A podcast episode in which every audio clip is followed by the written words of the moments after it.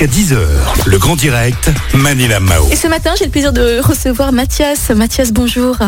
Bonjour. Alors Mathias, vous faites partie euh, du syndicat Solidarité euh, étudiante euh, à Lyon.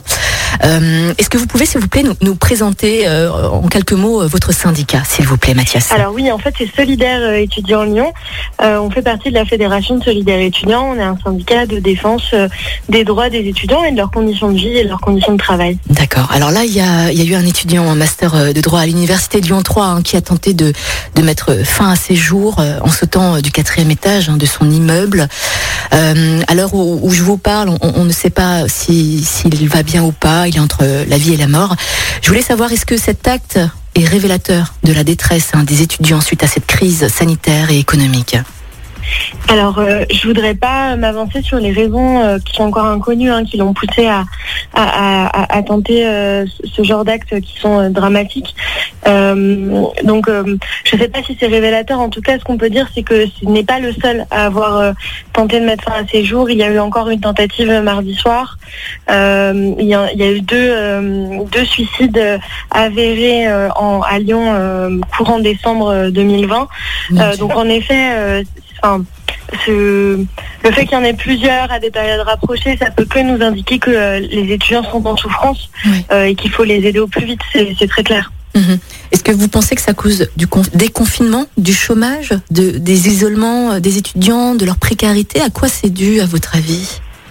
Alors, je pense que de toute façon, aujourd'hui, être étudiant en France, et ce depuis plusieurs années, c'est lutter contre euh, voilà, la précarité, les difficultés financières, les baisses de morale, euh, etc., qui sont en fait euh, quasiment inhérentes à notre condition d'étudiant, euh, notamment parce que euh, bah, le gouvernement sous-investit, et ce depuis plusieurs années, dans l'enseignement supérieur et la recherche. Après, aujourd'hui, c'est vrai que l'isolement n'aide pas. euh, que les cours à distance, euh, c'est des choses où euh, voilà, on s'isole de plus en plus. Euh, c'est difficile euh, de difficile de se concentrer, c'est difficile de suivre le cours, c'est difficile aussi de trouver un sens à ce qu'on fait. Et je pense qu'aujourd'hui, il y a vraiment une perte de sens chez les étudiants de pourquoi on est là et euh, pourquoi, ben, par exemple, aux dernières euh, annonces, enfin aux avant-dernières annonces, euh, il a plus été question de la réouverture des stations de ski que celle des universités. Oui. À votre avis, Mathias, quelles seraient les, les solutions pour soutenir, pour aider les étudiants en détresse ou en précarité? À votre avis, quelles sont les mesures justement à prendre pour aider et soutenir les étudiants en cette période de- très dure et très difficile et même pour les temps à venir Oui, tout à fait. Bah, alors déjà, je pense que, en tout cas pendant la crise sanitaire, euh, et puis euh, surtout, faudra continuer ensuite. euh, ce qui est mis en place ne suffit pas, c'est-à-dire qu'il y a plus que des rendez-vous. Euh, donc nous, ce qu'on a, c'est des rendez-vous chez les assistantes sociales ou euh, avec des psychologues au service de santé universitaire. Il y a des rendez-vous qui sont donnés ponctuellement, mais en fait, ce qu'il nous faut, c'est du suivi. Euh, et pour suivre tous ces étudiants-là, bah, il y a besoin de recrutement massif, il y a besoin d'un vrai investissement, et puis surtout, il y a besoin de fonds débloqués, puisque aujourd'hui, même si tous les étudiants ont reçu, enfin tous les étudiants, sauf les étudiants étrangers, ont reçu une aide de 150 euros en novembre dernier, ce n'est pas suffisant pour sortir d'une difficulté financière. Par ailleurs, si on veut réussir à réouvrir les universités euh, pour permettre aux étudiants de recréer du lien social et euh, bah, retrouver du sens dans leurs études, etc., il faut le faire, euh, mais pas aux dépens des conditions sanitaires. Donc ça veut dire qu'il faut euh, bah, investir avec euh, euh, plus de locaux, plus de, euh, de personnel pour pouvoir dédoubler les classes et ne mettre en danger personne. Donc euh, ça, c'est un- un- une vraie question. Et par ailleurs, pour éviter les inquiétudes, parce que c'est surtout ça aussi qui pèse sur les étudiants, en fait, il faut euh, autoriser les redoublements et, euh, enfin, en tout cas, aménager des redoublements pour que les étudiants se sentent pas en échec et qu'on leur fasse bien comprendre que c'est la situation aussi qui fait que l'année a été difficile.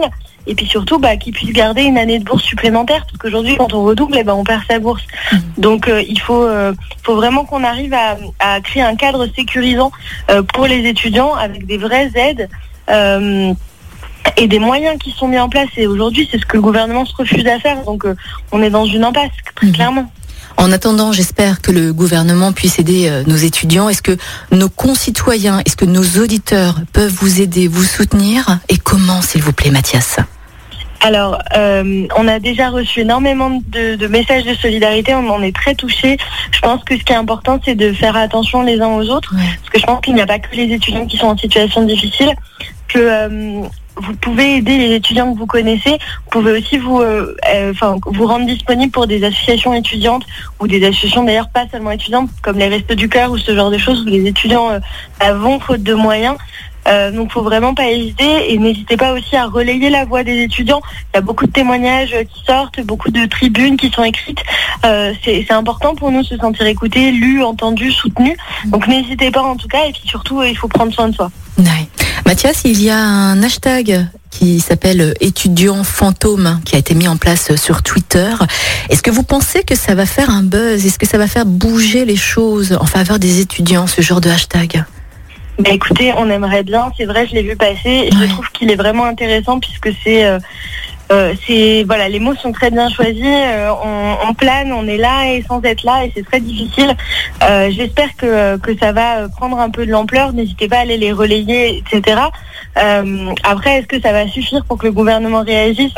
Malheureusement, j'ai quelques doutes. C'est pour ça qu'on organise une manifestation donc pour Lyon et toute la région Rhône-Alpes. Il y aura Clermont, Chambéry, Grenoble le 21 euh, à midi pour essayer de continuer à, à mobiliser sur ces questions-là. D'accord. Alors le 21, c'est le jeudi, c'est jeudi prochain. hein. Si vous désirez justement soutenir les étudiants, n'hésitez surtout pas à les rejoindre pour cette manifestation qui débute euh, où, euh, Mathias, s'il vous plaît, à Lyon? À Lyon, il va débuter sûrement à la manufacture des tabacs. D'accord, très bien. À quelle heure, s'il vous plaît? À midi. Tout à midi à simplement. la manufacture des tabacs. D'accord. Mathias, qu'est-ce qu'on peut vous souhaiter à vous et à tous les étudiants? Bah, écoutez, euh, je pense qu'on peut nous souhaiter de prendre soin de nous, Ouais. d'aller mieux et, et d'avoir des vraies réponses du gouvernement. Je vous le souhaite en tout cas, Mathias, et je vous souhaite de passer une belle journée. Et puis je vous dis à très bientôt. On se tient au courant pour la suite. Tout à fait. Merci beaucoup. Merci à vous, Mathias. Belle journée. À bientôt.